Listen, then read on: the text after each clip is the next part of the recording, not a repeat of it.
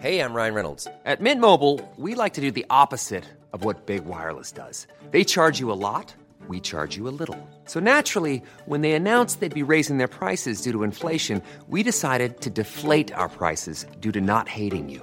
That's right. We're cutting the price of Mint Unlimited from $30 a month to just $15 a month. Give it a try at mintmobile.com slash switch. $45 upfront for three months plus taxes and fees. Promo rate for new customers for limited time. Unlimited more than 40 gigabytes per month. Slows. Full terms at mintmobile.com.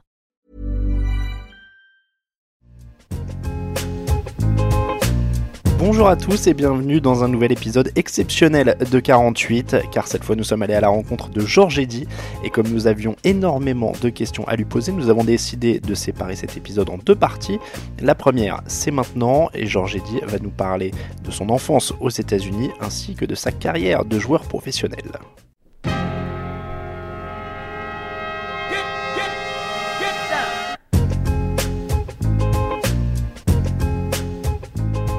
Georges Eddy, bonjour. Bonjour Alain Mété.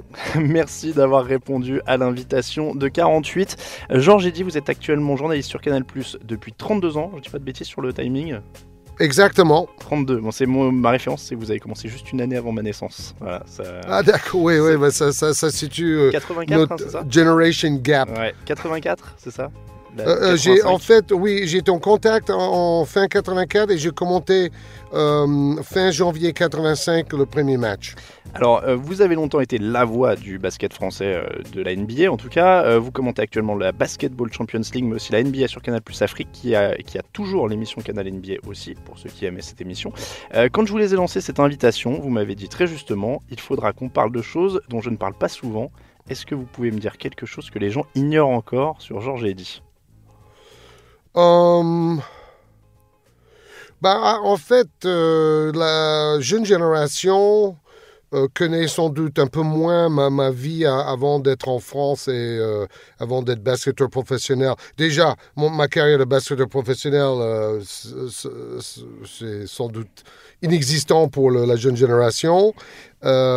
Et en- encore moins, ils doivent connaître l'histoire de mes parents et euh, euh, ma passion pour le basket de, depuis euh, un très jeune âge. Eh bien justement, c'était par ça que je voulais commencer, Georges. Euh, on va commencer plus tôt qu'on le fait habituellement avec, euh, avec nos autres invités, mais votre histoire, elle est incroyable dès le début. Euh, tout le monde le voit, tout le monde l'entend, Georges. Vous avez une joie de vivre qui est permanente. Là, dès le bonjour, on sent votre sourire.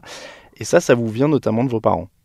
Euh, oui, surtout de ma mère qui, euh, était française euh, et qui avait la joie de vivre en elle, très communicative, ce qui est étonnant dans le sens qu'elle était aveugle, donc non-voyante depuis l'âge de 18-19 ans.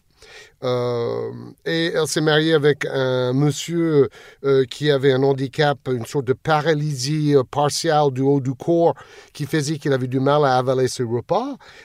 Et donc, mon père est décédé à 60 ans et les médecins ont dit qu'il a vécu 20 ans de plus grâce à la cuisine française de ma mère parce qu'en fait, il mettait 3 heures pour manger son repas parce qu'il ne pouvait pas avaler. Et donc, il faisait 1m85, mais il pesait euh, 55 kilos. Mais bon, il, vivait normalement en dehors de, ce, problème-là. Il avait un problème aussi pour parler. Euh, et il était prof de littérature anglaise, donc imagine le, galère. Euh, il a dû prendre sa retraite à 39 ans et, vivre de ses investissements financiers. Do- Donc c'était une enfance euh, très, très inédite. Et jusqu'à l'âge de 10 ans, j'étais un peu gêné par le fait que mes parents étaient très différents et marginaux. Euh, et, j'étais un peu complexé. Mais après, j'ai compris qu'en fait, j'avais des parents euh, absolument euh, exceptionnels, euh, qui étaient courageux et exemplaires à, tous les niveaux. Donc, on revient sur la communication de ma mère. C'est vraiment grâce à elle que j'ai ce côté bavard et enthousiaste. Euh, et, surtout, euh, comme moi et mon frère, nous, avons une très bonne santé, on touche du bois. Nous n'avons pas du tout connu les, les problèmes de mes parents. Les médecins disaient à mes parents de ne pas avoir d'enfants parce que vous risquez de transmettre vos problèmes à vos enfants qui vont être peut-être paralysés ou, ou euh, malade et tout ça. Mais mes parents ont quand même eu deux enfants et nous sommes en bonne santé. Et, et donc j'ai toujours senti que j'avais pas le droit de me plaindre des négatifs, vu que mes parents, eux, ils sont toujours restés positifs avec moi et avec leur entourage et ils ont fait plein de choses dans leur vie, malgré ces handicaps. Tu vois? Donc, donc c'est, ça, c'est vraiment le, message essentiel de, de la carrière de Georges Eddy, la personnalité de Georges Eddy. Ça, ça vient de là. Vous êtes né en 56 aux États-Unis. Au final, si tout le monde, donc on l'a dit, connaît votre carrière en France, on parle peu de votre vie américaine et à l'époque, notamment dans le Sud où vous êtes né, euh, Martin Luther King se bat pour les droits civiques des Afro-Américains. Votre père est blanc, il le soutient. Vous avez des souvenirs de ça? Oui, oui, bah, toute mon enfance a été euh, marquée euh, par cette lutte pour les droits civiques des Noirs. Donc mon père était membre à vie du NAACP, l'association de Martin Luther King et moi aussi, mon bravi, ma mère aussi. Ma mère était totalement impliquée euh, là-dedans. Sur le plan local, euh, mes parents ont poussé la, ville de Winter Park, où j'ai grandi à côté d'Orlando, à faire construire un grand complexe sportif euh, dans le quartier défavorisé, le quartier noir, qui, était, quand j'étais jeune, très pauvre. et c'était carrément des, des petits taudis, quoi. et ils ont construit ce complexe avec piscine et salle de basket. Euh, mon père, on était très fiers d'avoir convaincu les décideurs locaux. Et, et moi, j'ai joué beaucoup au basket avec les Noirs pendant mon adolescence parce que c'est là où se trouvaient les meilleurs joueurs. Il y avait moi et mon meilleur copain qui était le deuxième meilleur joueur de l'État de Floride au, lycée. Euh, et on était acceptés dans, dans, cette salle noire un peu euh, comme des égaux. Euh, bon, surtout mon pote qui était plus fort que moi. mais bon, le fait qu'on n'avait pas peur d'y aller, le fait qu'on aimait le basket comme eux et qu'on n'avait pas peur d'eux, on, était hyper bien acceptés. Et, et, bon, en plus, ils connaissaient un peu l'histoire de mes parents. donc peut-être ça a aidé aussi euh, à m'introduire dans, ce milieu. Bon, on jouait dans tous les terrains autour aussi, euh, que ça soit avec des blancs, des noirs ou des mexicains ou peu importe. S'il y avait des bons basketteurs, on y allait et on passait 6 euh, à 8 heures par jour à faire notre passion. Ça, commence à quel âge pour vous le, basket, les premiers souvenirs? Alors, premier souvenir, c'est euh, des voisins qui m'invitent pour regarder un match des Globetrotters à la télé en noir et blanc. Euh, j'avais 6 ans. Donc, je vois les Globetrotters et tout ça, je suis ébloui par tous les gestes. Donc là, là c'est le premier contact. Après, très vite, ces mêmes voisins euh, en fait, euh, m'invite pour voir les matchs NBA. C'est l'époque Chamberlain face à Russell. Euh, donc Chamberlain qui tient le ballon dans une main comme une pamplemousse je, je, je, comprends pas, hein, c'est pas possible. Je vois le ballon, c'est deux fois plus euh, gros que ma tête. Et lui, il arrive à tenir ça dans une main. Mais c'est quoi cet extraterrestre? En plus, il fait des dunks, il met 100 points dans un match. Euh, euh, donc, donc, tout ça, je, rentre complètement dans le folklore et, je deviens passionné très jeune. Et c'est avec toujours le père de mes copains voisins qui était entraîneur d'une petite équipe municipale. Et j'ai commencé à jouer donc à l'âge de 10 ans euh, dans cette équipe en, étant nul. Mais, je ne sais pas, euh, j'ai compris euh, assez rapidement que j'avais un tout petit peu d'adresse naturelle et donc j'ai vraiment forcé là-dessus pour devenir plus fort.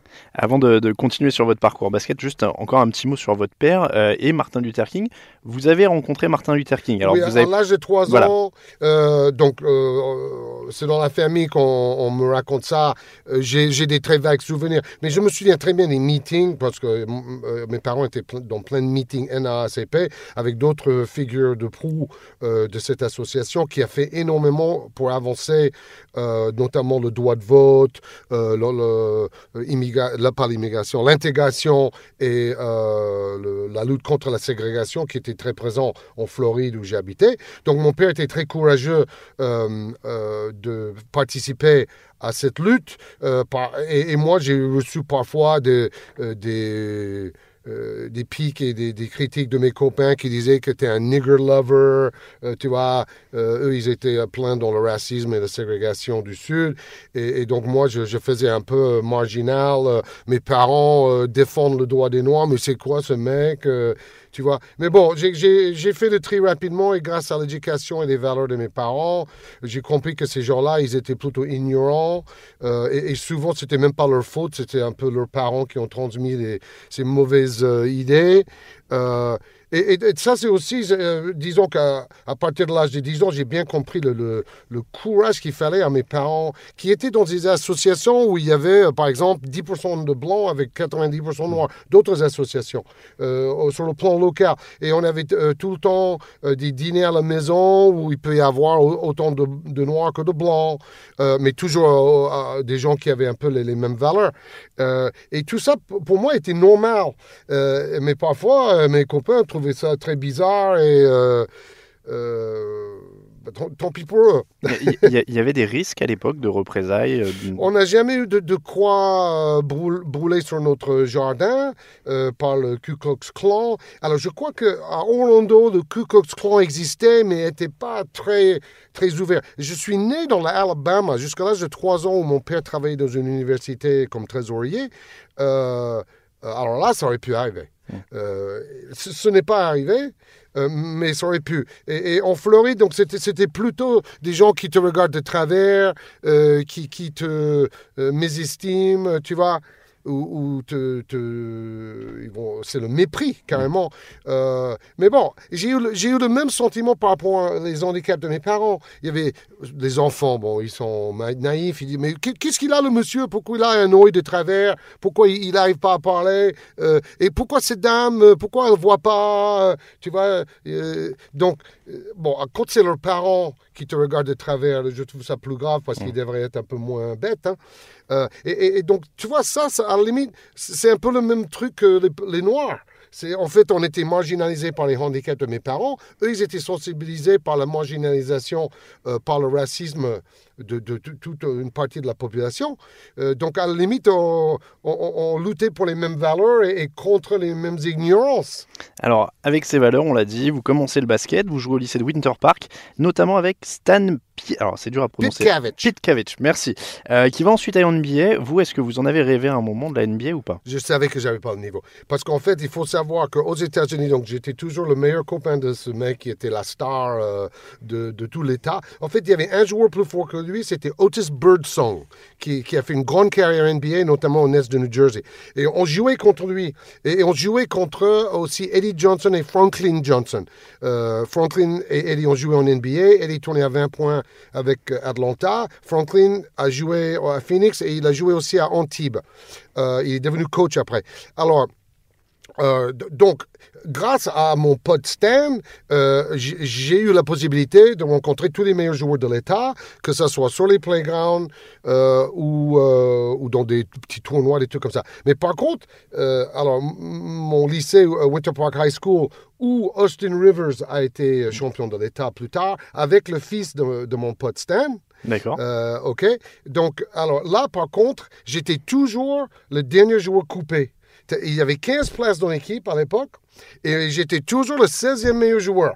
Bon, la dernière année, c'était pire que tout parce que là, à, à force de jouer euh, 10 heures par jour avec euh, mes potes là, qui jouaient dans l'équipe du lycée, qui était le deuxième de l'État, ils ont fait le final euh, du, de la catégorie euh, supérieure de l'État de Floride. Et on perd contre des, des joueurs très connus, notamment Michael Thompson, une équipe de Miami-Dade qui avait euh, fait venir quatre Bahamiens qui en fait avaient 20 ans. Et ils, ils faisaient une année supplémentaire de lycée. Euh, et je, je me demande s'ils n'ont pas retiré d'ailleurs leur titre euh, plus tard, peu importe. Euh, mais tout ça pour dire que, que moi, en fait, la dernière année, j'allais normalement faire partie de l'équipe et j'ai une pneumonie euh, après deux mois d'entraînement. Donc, au lit pendant trois semaines. Donc après, je ne peux pas revenir à un niveau correct. Donc euh, le coach me dit, bon, on ne peut pas te garder. Euh, Est-ce que tu veux devenir euh, l'animateur des matchs, speaker au match? Et je l'ai fait pendant la dernière saison. Et en plus, l'équipe donc va en finale de l'État, on, domine notre région et tout. Et, moi, je, je suis le speaker pour les matchs où, par exemple, mon pote Stan joue contre Daryl Dawkins qui est la star euh, d'une autre école à lycée à Orlando. Et, et- et donc, je suis speaker pour un match où il y a 4000 spectateurs pour un match de lycée. Et en plus, il y a une bagarre générale avant le match. Avant le match entre Dawkins et Petkovic. Euh, et, et je suis là sur le terrain à dire restez dans les gradins, ne vous bagarrez pas. Non, mais, attends, je- je- les gens vont croire que j'invente tout ça, mais, mais c'est la stricte vérité. Donc il faut dire que j'ai eu de la chance euh, euh, dans ma vie de, de rencontrer les bonnes personnes et d'être un peu au bon endroit au bon moment. Et ça a commencé avec cette équipe de Winter Park, euh, finaliste de l'État. Et moi j'étais le speaker et, et je savais pas, mais en fait c'était un peu le début de ma carrière de ce que journaliste. Que j'allais vous demander. Est-ce que ça vous y donne goût? Est-ce que vous vous dites, tiens, je referai bien ça plus tard?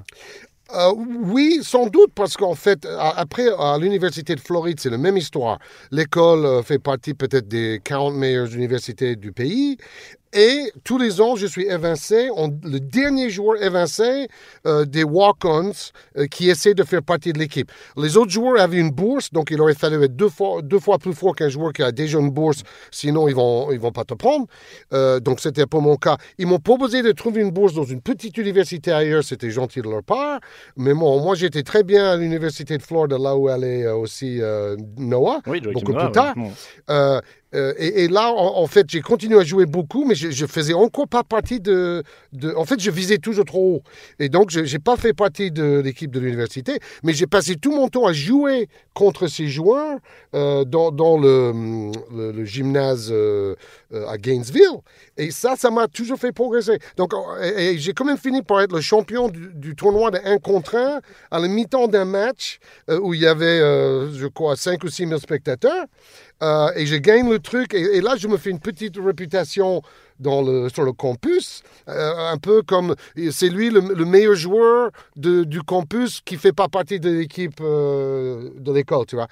Euh, et bon, et, disons que j'ai à la fin quand je, je finis à quoi, à 20 ans, 21 ans, mon cursus, à force de jouer avec des super joueurs 4 heures par jour, je suis devenu euh, franchement correct comme joueur, tu vois. Et j'aurais pu aller dans une petite université, mais j'avais pas envie de changer. Euh, C'était la fête euh, tous les soirs, euh, une liberté totale, des études euh, sympas en criminologie, mais, mais pas trop dur non plus. Donc, euh, euh, c'était la vie rêvée. Vous donc, avez- j'allais pas bouger. Vous avez bien profité de vos quatre années à Florida alors Ah, euh, euh, en fait, j'ai fait trois ans. Trois. Euh, j'ai fait euh, un, un diplôme de quatre ans en, en trois ans, euh, plus un trimestre. D'accord. Euh, parce qu'en en fait, au, au début, j'ai pris ça à la légère et je me suis planté. Ils, a- ils allaient me virer. Et après, j'ai compris qu'il fallait vraiment faire ça sérieusement. Et après, j'avais des super notes euh, sur les deux, les deux dernières années euh, pour avoir le, le diplôme sans problème, quoi. Vous restez très attaché à la fac? Je sais que c'est quelque chose de très américain de rester attaché. euh, Oui, et j'ai pas ce, ce fibre-là. J'ai des potes euh, de l'époque qui, qui euh, le font, mais comme je vis en France, euh, je, je- je- je suis un peu les résultats de l'Université de Florida. Quand, quand ils ont été champions deux fois avec Noah, là, là j'ai été beaucoup plus intéressé, euh, mais je suis pas ça euh, passionnément. J'ai j'ai trop de choses. À, suivre par rapport à mon travail. Donc, j'ai un peu lâché le basket universitaire ces dernières années, par exemple. Comme j'ai un peu lâché le foot américain parce que je, ne le commande plus, euh, pour me concentrer plus sur l'équipe de France, la NBA pour l'Afrique euh, et le Champions League pour Canal France. Bon, vous vous baladez pas tout le temps à la maison avec votre sweat Florida et votre. euh, votre Non, j'ai des trucs comme ça à la maison. Mais non, mais c'est drôle. Euh, ce truc-là, c'est comme j'ai pas de fi- fibre nationaliste non plus. Moi, je considère que tous les êtres humains sont égaux euh, devant Dieu, même si je ne suis pas croyant. Euh, et, que euh, le côté euh, cocorico, ça va peut-être surprendre les gens parce que je suis derrière l'équipe de France dans les commentaires, mais c'est vraiment pas par nationalisme. euh, c'est parce que j'ai vu tous ces gamins grandir, tu vois, en regardant nos matchs. Euh, et, et ils, nous, ils nous ont transmis beaucoup d'amitié et, moi- et moi, je leur trans- transmets beaucoup de respect et beaucoup d'amitié. Donc, euh, ma passion pour l'équipe de France, c'est plus basket, tu vois. C'est pas le, le pays. Mais bon, euh, la France, j'adore. Les États-Unis, j'adore. Mais j'adore aussi les pays nordiques qui sont très en avance, je pense, sur nous. Ou les pays latins comme l'Espagne et l'Italie pour leur côté méditerranéen, quoi. Leur, leur- leur façon de peu, vivre. ouais. le- et tout, voilà. Donc, donc euh, mais bon, le, euh, je ne sais pas pourquoi j'ai commencé à parler de, de ça. Parce que je parlais de la oui, oui, d'accord, ouais. Donc, j'ai j'ai pas ce, ce côté, euh, euh, je ne sais pas, accro, ni, ni à, à mon école, ni à un pays par rapport à un autre. Et, et je parlais de, de votre tenue d'ailleurs. Le t-shirt que vous portez aujourd'hui, c'est un hasard, hein, mais résume un peu l'état d'esprit dont on parlait tout à l'heure. Vous avez un t-shirt rouge sur lequel il est écrit Live Simply. C'est ça. Vivez simplement. C'est Patagonia qui avait lancé ça parce qu'eux, ils sont très éco-responsables. Et bah, en, en fait, pour- ça raconte, euh, je pense, ma vie. Très, honnêtement, en deux mots. En fait, mon père, il avait une expression qui a toujours été mon expression préférée. C'est euh, live and let live. Euh, vivre et laisser vivre. Euh, et je pense que c'est la seule façon d'exister sur cette euh, terre. Et live simply, maintenant, avec les problèmes euh, d'écologie, de pollution, euh, on est en train de détruire la planète et tout ça. Là, je fais mon Big Santé Lizarazu. Je, trouve qu'on a besoin d'apprendre à vivre plus simplement, mieux partager, euh, côté éco-responsable, développement durable. Euh, je- je- je ne suis pas un, un grand croyant dans la croissance non plus. Je pense que on, on peut vivre avec un- une croissance zéro, en partageant mieux. Et la jeune génération le fait. Regarde, Uber, tous ces trucs-là, c'est quoi? C'est partager plutôt que de po- posséder. Et, et je pense que c'est euh, c'est l'avenir de, de la race humaine, euh, si on veut bien euh, comprendre. Bon, après, Uber, c'est surtout le patron qui possède. C'est plus euh, Airbnb et tout ça Oui. où on partage. Euh, Non, non, c'est par rapport aux jeunes qui utilisent euh, Oui. euh, Airbnb, Uber. C'est- C'est-à-dire qu'un bien est à utiliser à plein temps et à Mm. partager plutôt que de, par exemple, les gens qui possèdent des résidences secondaires, ils vont une semaine par an. Bon. On va pas changer ça du jour au lendemain, mais je, je trouve ça du gâchis, quoi. Mais, mais globalement, je pense que tous les biens que nous avons, euh, on, doit savoir les partager entre les plus favorisés et les moins favorisés beaucoup mieux qu'on fait. Ça, c'est la base de tout. Et on peut, par exemple, euh, euh, l'agriculture industrielle, là, là, il faut passer sur un- une agriculture plus bio et plus locale. Bon, c'est- des messages que beaucoup de gens portent et je suis d'accord avec ces gens-là. Alors, on, on parlait de décalage tout à l'heure. C'est un discours qui doit être quand même en décalage avec une partie de vos compatriotes américains, en l'occurrence. Ah, hein. totalement. Ben, moi, je me sens beaucoup plus proche de la vie à la française, le, le système euh, euh, social français. C'est pour ça que j'ai choisi de vivre ici et je vais prendre ma retraite et vivre ici ou en Europe euh, ma retraite. hein. Je ne vais pas retourner aux États-Unis. J'ai pas ce côté, ah, le- les États-Unis, c'est mieux que tout. Autant plus avec les problèmes, avec Trump, les problèmes des armes, tous les ces problèmes-là existent depuis longtemps, hein, c'est pas que depuis aujourd'hui.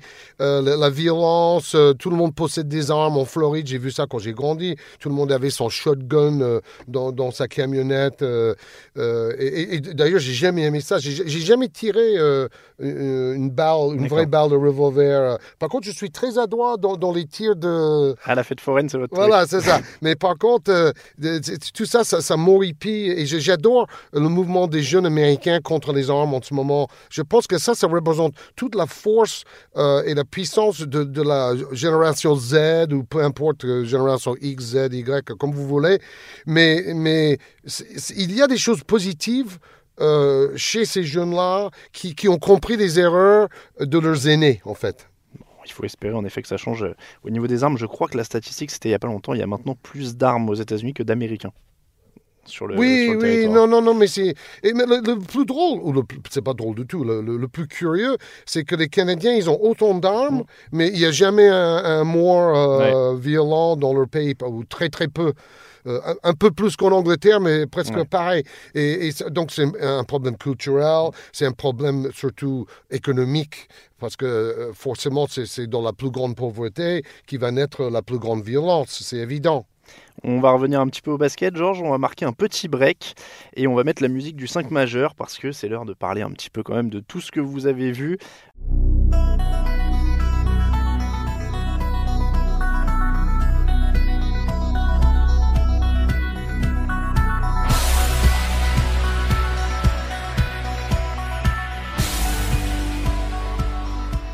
Vous êtes quand même l'invité le mieux placé que j'ai eu avec le plus de recul pour l'instant euh, pour me donner un 5 majeur all-time. Vous me disiez tout à l'heure que vous avez vu jouer Will Chamberlain, vous avez vu jouer quasiment tout le monde. Tout à fait. Toutes les références qu'on a aujourd'hui, si vous devez me donner un 5 majeur de tous les temps.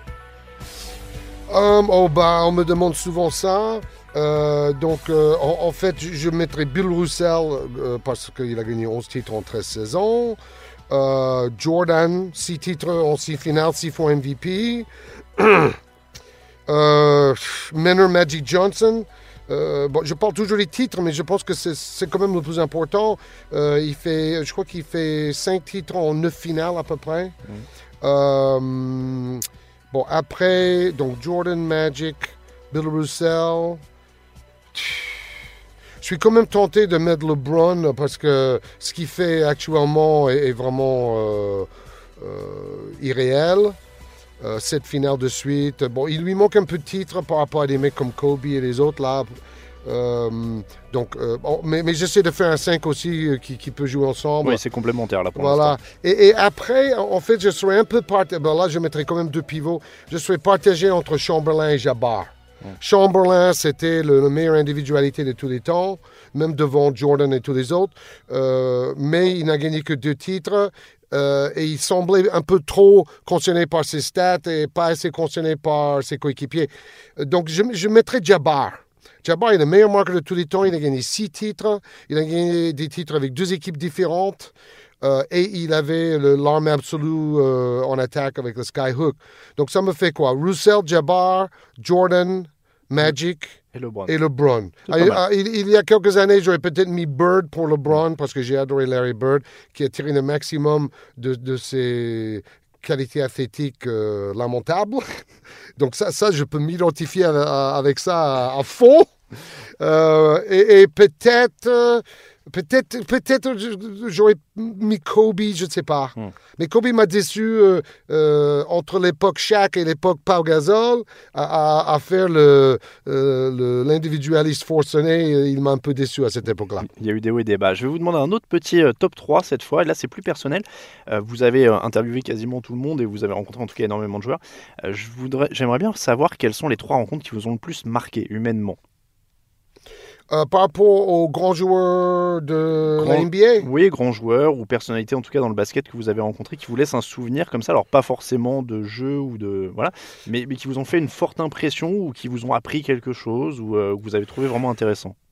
Bon, alors forcément Jordan, parce qu'il avait une, so- une sorte de aura presque animale, euh, beau, euh, élégant, sur et en dehors le terrain, euh, le winner absolu, euh, le, et finalement un coéquipier extraordinaire, même s'il a poussé tout le monde très très durement, euh, il a rendu tout le monde meilleur, il a, il a permis à tout, tout ce bon monde, euh, y, compris Steve Kerr, de gagner des titres et tout ça.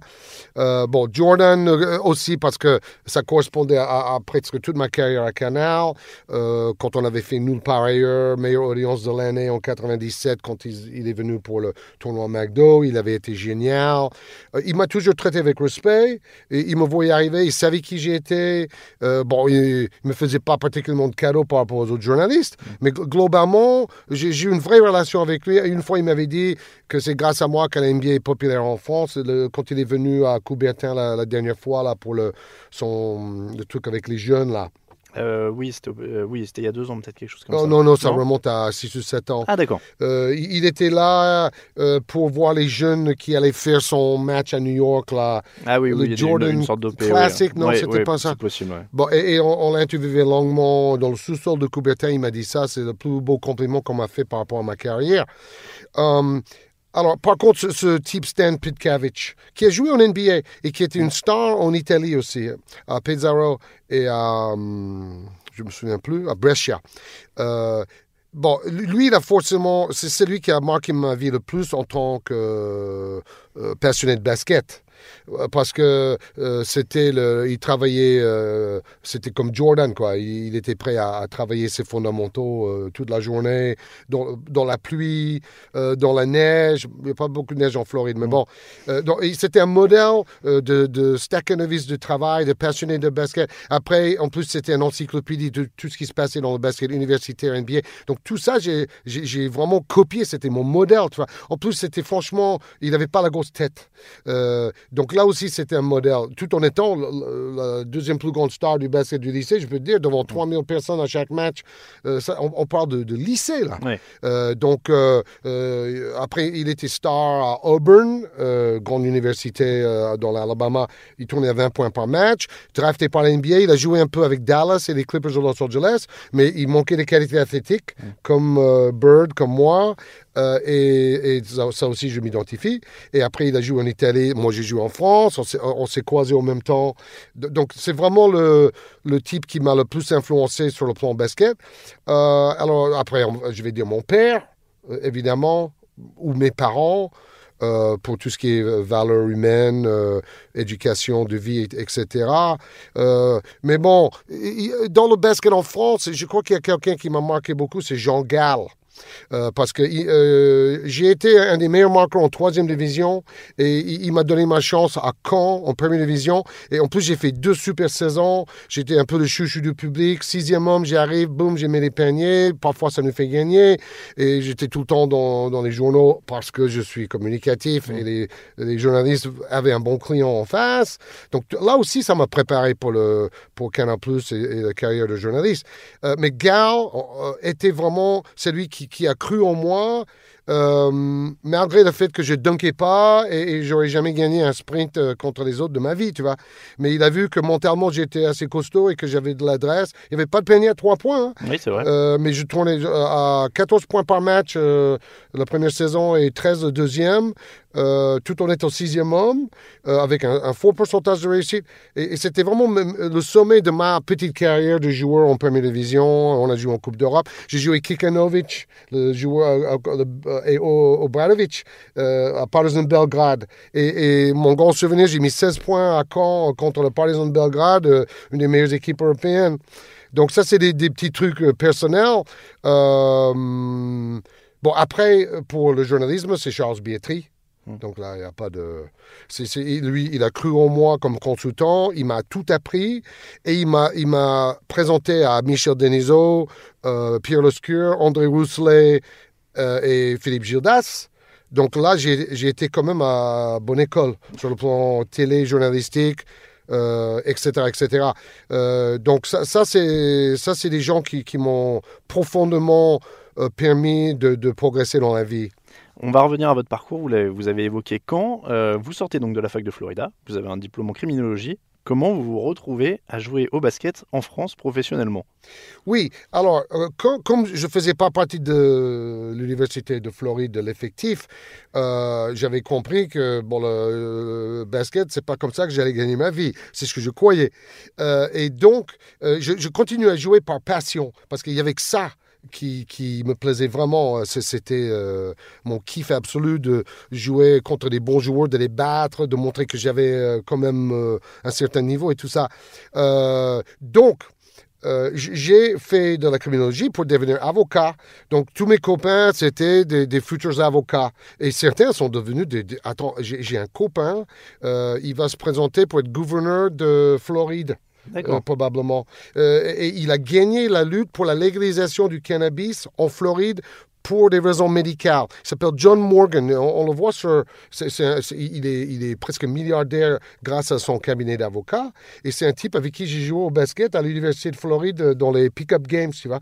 Euh, et on jouait aussi avec Andy Garcia.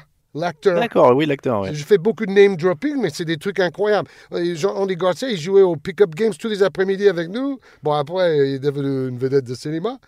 Euh, mais bon, donc j'ai été entouré de, des gens qui voulaient devenir avocat, donc c'était sympa parce qu'il y avait du bon vocabulaire. Ça, ça m'a préparé aussi pour le journalisme. On, avait euh, l'amour du, bon mot, du jeu de mots, euh, de faire rire à travers le vocabulaire. Donc ça, c'était un peu mon, mon, environnement et mon entourage à l'université.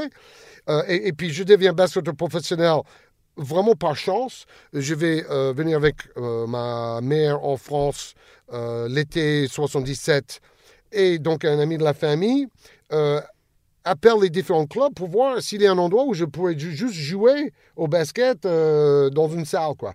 Donc il appelle Bagnolet, qui joue en première division, et, le dirigeant de Bagnolet dit Oui, mais si sa grand-mère est française, peut-être il, peut compter comme joueur français dans notre effectif. Donc si c'est un joueur américain correct, ça nous intéresse en tant que joueur professionnel ou semi-professionnel à l'époque.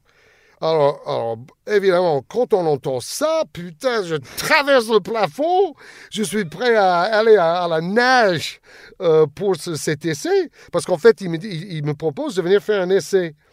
Alors, ça, c'est le truc le plus culte. L'essai, c'est un, un deux contre deux dans la vieille salle de Bagnolet, et un des quatre joueurs, c'est Hervé Dubisson. Ah tout oui. jeune. Il était meilleur copain avec Franck Casalan, qui était joueur de Bagnolet. Ils étaient ensemble dans les équipes de France de jeunes. Euh, et un autre joueur, Christian Ricard, qui était en- encore un autre jeune de Bagnolet. Des, des joueurs euh, qui ont, ont fait un- une bonne carrière, tous les trois. Bon, Dubuisson, évidemment. euh, après. Donc, c'était un bon petit niveau, mais c'était du 2-2. tu vois. Bon, moi, j'arrive, euh, je vois la salle minable. Euh, et donc, tout de suite, j'ai dit, oh là là, ça doit être nul comme niveau. Je vais tout éc- éc- éclater, tu vois. J'étais sûr que j'allais devenir le Will Chamberlain de la France, tu vois. Le mec est naïf et tout. Euh, parce que là, là, euh, je joue encore en ancien dans la salle de Bagnolet. C'est c'est un truc vétuste à, à- à souhait. Donc, on fait le 2-2 pendant une heure. Et, j'avoue que comme je croyais que j'étais le meilleur joueur de, France, euh, j'ai bien joué. Euh, j'ai mis, plein de shoots de loin et tout. Euh, en plus, j'étais en forme. J'avais été à l'université à jouer 4 heures par jour pendant 4 ans, 3 ans. Et donc, c'est amour de rire. Bon, je fais vite parce que j'ai déjà raconté ça mille fois.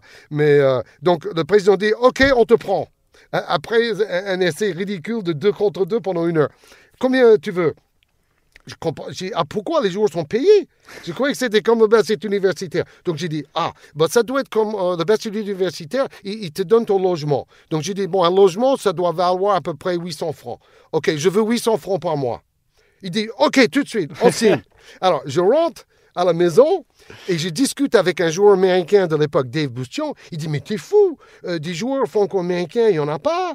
Euh, ils te considèrent comme un joueur américain, euh, tu aurais dû demander cinq fois plus.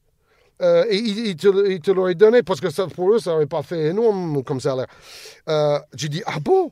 Donc, avec ma grand-mère, on rappelle le président de Bagnolet et ma grand-mère lui dit, en fait, il n'a pas très bien compris, euh, il croyait que vous parliez en dollars. Pas bête, pas bête. voilà. Et, en fait, il veut 800 dollars. Et le président dit, OK, d'accord, mais sans réfléchir, quoi. Donc, je signe, donc ça, ça faisait à peu près 3500 francs. Que, j'ai touché que pendant trois mois, parce qu'après, je joue pas du tout, parce qu'il y avait Laurent Dorigo, la star locale, devant moi, donc j'étais bloqué. Et ils ont essayé de me renvoyer aux États-Unis. Ils, disent Tiens, prends ton dernier chèque, et le billet d'avion, tu vas pas jouer, tu n'es pas assez fort, tu dégages. Je, suis resté, j'ai accepté euh, un salaire euh, amoindri pendant quelques mois. Euh, et il se trouve que Bustion est, blessé. Un autre joueur américain démissionne parce qu'on perd trop. Et, Dorigo tape sur un arbitre et il est suspendu. Et tout d'un coup, ils n'ont plus personne. Et je monte pratiquement dans le 5 majeur. Et pour les matchs retour, je tourne à 11 points par match. Et donc, je me fais connaître comme joueur euh, correct. Et seulement le deuxième franco-américain en France, après Jean-Pierre Baldwin, l'ancien coach de Monaco qui est décédé. Euh, donc, j'étais un peu un oiseau rare. Euh, et j'ai quand même montré sur le terrain, j'ai mis 20 points dans, dans plusieurs matchs, euh, des matchs à 16 points, tout ça, 18 points. Euh, donc, je me suis fait connaître grâce à ça. Et donc, ma carrière était lancée. Mais quand tu vois euh, les, les- le début très humble de, de cette carrière, euh, c'est une histoire complètement incroyable, quoi. Et donc derrière, vous jouez combien de temps? J'ai fait 15 ans de pro. Euh, donc, j'ai joué 5 ans en première division. Surtout à c'est surtout à Caen où j'ai brillé. Et mon niveau, c'était euh, euh, National 2 Pro B de l'époque, euh, où, je, où je suis souvent dans les meilleurs marqueurs français. Euh, J'arrive à, aider une équipe à 3 à se maintenir. Et, et je fais ai 23 points par match dans les meilleurs marqueurs avec Jean-Aimé Toupin et Yaza- Yaya Sissoko, qui étaient des grands joueurs. Et donc, c'est Buffier qui vient me chercher pour être le, son shooter dans une équipe de Paris Racing qui joue la montée avec Skeeter Jackson, Mathieu Fay, avec des gros joueurs. Euh, et, et- et en fait, sur les matchs LA, je tourne à 30 points par match. Et c'est en 84, c'est la même année où je rentre à Canal. Euh, on est invaincu. c'est la première année de la ligne à trois points. Donc, tous les shoots que je prenais avant pour deux points, ça valait trois points. Les défenses ont eu du mal à s'adapter. Mm. Donc, ils m'ont laissé shooter. Je faisais euh, genre 11 sur 13, 47 points, euh, 46 points contre Saint-Brieuc. Alors là, là, je suis au summum. Donc, c'est vraiment dans, dans le National 2 où, où j'avais euh, les qualités euh, pour briller le plus, en fait. Et alors ce shoot, euh, Georges, il est un peu culte hein, maintenant. Il y a beaucoup de vidéos où on vous voit shooter sur Internet, notamment le tir du milieu du terrain au All-Star Game, tout ça, tout ça. Euh, comment c'est venu? À quel moment vous réalisez le shoot, c'est mon truc? Ça vient voilà. Très jeune. Bah, parce que je vois que je cours pas vite et je saute pas. Euh, bon, je pense que c'est génétique. Je ne devais pas avoir euh, des, des grands athlètes euh, dans ma famille. Et quand j'étais jeune, je mangeais beaucoup de cuisine française de ma mère et j'étais un, peu roly-poly. On disait un, peu, un peu gros, quoi. Euh, donc, heureusement, le basket m'a permis de m'affiner, mais, mais j'ai jamais eu de, de- de vitesse et de détente. Euh, donc, euh, comme, comme malgré ça, j'aimais bien le jeu, j'ai quand même compris, même, même à 10, 11, 12 ans, que la seule manière que j'allais pouvoir être sur le terrain, c'est de mettre des shoots à mi-distance. Et, et comme j'avais une bonne main et tout ça, et, et surtout, après, avec mon pote Stan, lui, c'était un, un des meilleurs shooters du pays, quoi. C'était c'était un- une machine. son, son idole à lui, c'était Pete Maravich. Donc, bon, c'était un Pete Maravich en, en- un peu moins fort, quoi. Euh, et, et donc, c'était notre truc, c'était de faire des concours de shoot, les horse, euh, toute la journée quand euh, il n'y avait pas d'autres joueurs pour jouer. Mais mais c'était le tir de loin. euh, c'était notre truc, quoi. Georges, comment vous vous décririez sur un terrain en tant que joueur? Euh, bah, spécialiste du, du shoot longue distance, euh, piètre défenseur. Alors, c'était plus une question sur la- l'attitude. Ah oui, bah parfois j'ai mauvais caractère. Et ça, c'est surtout en vieillissant. Quand j'étais joueur pro, euh, j'ai pas eu beaucoup de conflits ni avec euh, mes coachs ni avec les arbitres parce que c'était professionnel et j'étais hyper sérieux. Euh, en plus, je me préparais beaucoup, je faisais beaucoup d'entraînement individuel à côté. Euh, mais bon, après, ça a commencé quand je descends en troisième division avec le Vésiné. Euh, t- avec Paris, tout ça, en plus en tant que coach à 30 ans en première division à Paris, je prenais pas beaucoup de technique. Euh, euh, J'étais très sérieux. Mais bon, après, euh, bon, peut-être j'ai pris un peu la grosse tête entre Canal Plus. Aussi, tu descends en troisième division, tu es un ancien meilleur marqueur de deuxième division, tu, jouais en 5 ans en première division, tu te dis, euh, euh, bon, on devrait me respecter, etc. Euh, et, parfois, euh, j'ai eu des, éclats de voix avec les arbitres ou avec euh, le public adverse. Il n'y a jamais eu de, de bagarre physique ou de trucs euh, ex- excessifs, vraiment. Mais bon, euh, j'avais euh, une trop grande gueule et ça m'a donné un peu une réputation. Là, là j'ai commencé à prendre pas mal de techniques. J'étais entraîneur-joueur en plus. Donc ça, c'est difficile à gérer. On a sauvé le Vésiné deux fois en troisième division. Après, il est monté en deuxième division. Donc, je faisais pas que du, du mal à cette équipe. Je tournais aussi à 35 points ou 30-35 ou 20-25 en, en N2 après pour monter. Euh, Mais même aujourd'hui, je dis ça, c'est Oui. pas, innocent parce qu'on a déjà joué de temps en temps ensemble. oui, oui, oui. Je, c'est je vrai peux péter un câble euh, parfois. C'est vrai que ça tranche avec euh, votre la, la personne que vous êtes. Alors je le dis parce qu'on a travaillé ensemble pendant Oui. un an et moi vous nous, vous nous avez invité à jouer. Je m'en rappelle quand on a commencé le Hoopcast ensemble. Il m'a fallu, je crois. 4-5 mois pour pouvoir venir et c'est vrai que je suis venu la première fois et je me suis dit waouh c'est pas la même personne que j'ai en plateau toutes les Oui, semaines je suis trop exigeant. En, fait, euh, ça, c'est mon côté Jordanesque. c'est ça Euh, je me mets la pression pour être bon et je mets encore plus de pression sur les gens autour. Bon, en plus, euh, quand on est. moi, j'ai grandi sur les playgrounds. hein, Mm. Donc, j'ai dit, pour plaisanter, que j'ai inventé le trash talking, personnellement, tu vois. Donc, en, en fait. bon, maintenant, ah, j'ai 61 ans, euh, je fais plutôt partie des mecs les plus zen euh, du groupe euh, où, on joue depuis 30 ans avec les journalistes. Je joue moins souvent parce que je joue encore en ancien, donc j'essaie de me réserver pour le notre championnat avec le Vésiné. Euh, mais, mais bon, euh, les, les, les, les, les grands coups d'éclat, de colère sont, sont quand même beaucoup moins nombreux qu'à une époque. Euh, il y a une époque où je m'engueulais avec Beatrice, avec Eric Bénard, avec David Cosette. Euh, donc, mais ce qui est bizarre, c'est que dès que c'est le boulot, je m'interdis ça. Je, je, je, je me suis pratiquement jamais énervé avec un collègue commentateur, avec un, collègue technicien, même si j'étais pas d'accord avec des choses, ou, pendant le stress du direct, quand on commande des, matchs d'une grande importance avec parfois même des millions de personnes devant, euh, ce stress-là, ça peut euh, se traduire, et chez certains de mes confrères, c'est le cas, euh, dans, une sorte de comportement excessif et colérique. Et, ça, ça n'a jamais été le, piège pour moi. Parce que je me suis dit, je suis payé pour être là, il faut que je sois exemplaire, tu vois. Mais par contre, sur un playground, je vois un mec qui est nul et, qui se prend pour un Jordan, ça, ça me dégoûte et, ça ne me dérange pas de lui dire. Ou, quelqu'un qui, essaie de tricher au niveau de l'arbitrage, ou, ou, des joueurs euh, qui, se prennent pour ce qu'ils ne sont pas. Euh, bon, c'est là, euh, dans, dans la situation vraiment playground, beaucoup moins en championnat, je prends plus de technique en championnat, tout ça. mais là, il y a un côté primaire qui ressort de moi et, je dis ce que, ce que je pense franco, quoi. Mais, mais, dans un espace cadré, donc c'est aussi une sorte de défouloir. en plus, ah, franchement, euh, euh j'ai jamais échangé des coups de poing avec qui que ce soit sur un terrain. Ça a toujours été verbal et parfois excessif et j'ai été sanctionné. D'ailleurs, par exemple, euh, ma toute dernière année professionnelle, euh, j'ai empêché l'équipe de Chartres de monter entre Regional et la National 3 à l'époque. En plus, on avait le matos pour le faire parce que, en plus, je ne connaissais pas le règlement. Euh, en régional, quand on cumule les, fautes techniques, après, on est suspendu. Et on prend encore une technique et on est suspendu plusieurs matchs. Mm. Et, j'ai débordé.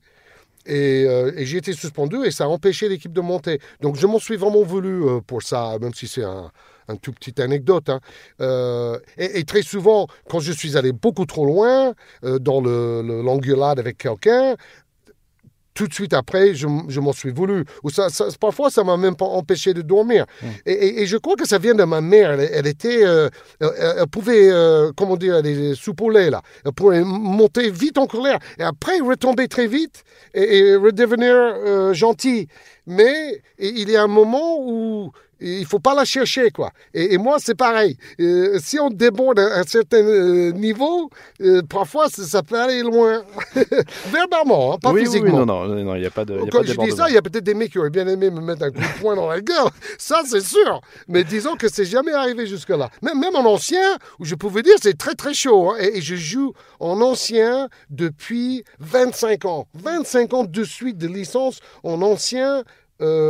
Région Île-de-France. Ah mais je, peux en témoigner, Georges, que vous jouez encore, que ça rentre encore de très loin au niveau ça des Ça dépend des jours. Il y, a des jours où c'est frustrant de défendre sur vous en sortie d'écran quand même. Hein. Ah bah tant mieux On a beau lever la main, ah, y a bah, des fois... Cette année, bon, je joue en troisième division ancienne, donc c'est le plus bas. On peut pas descendre, hein, il n'y a pas de descente, heureusement.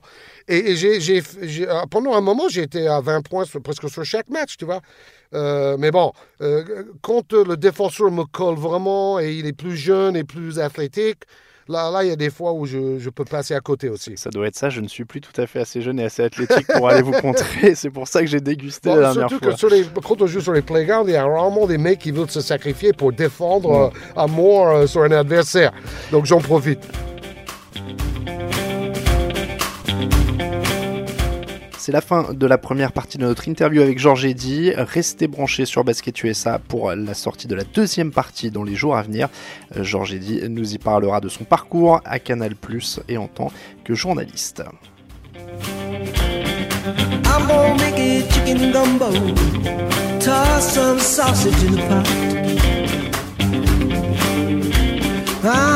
Flavor it with okra, cayenne.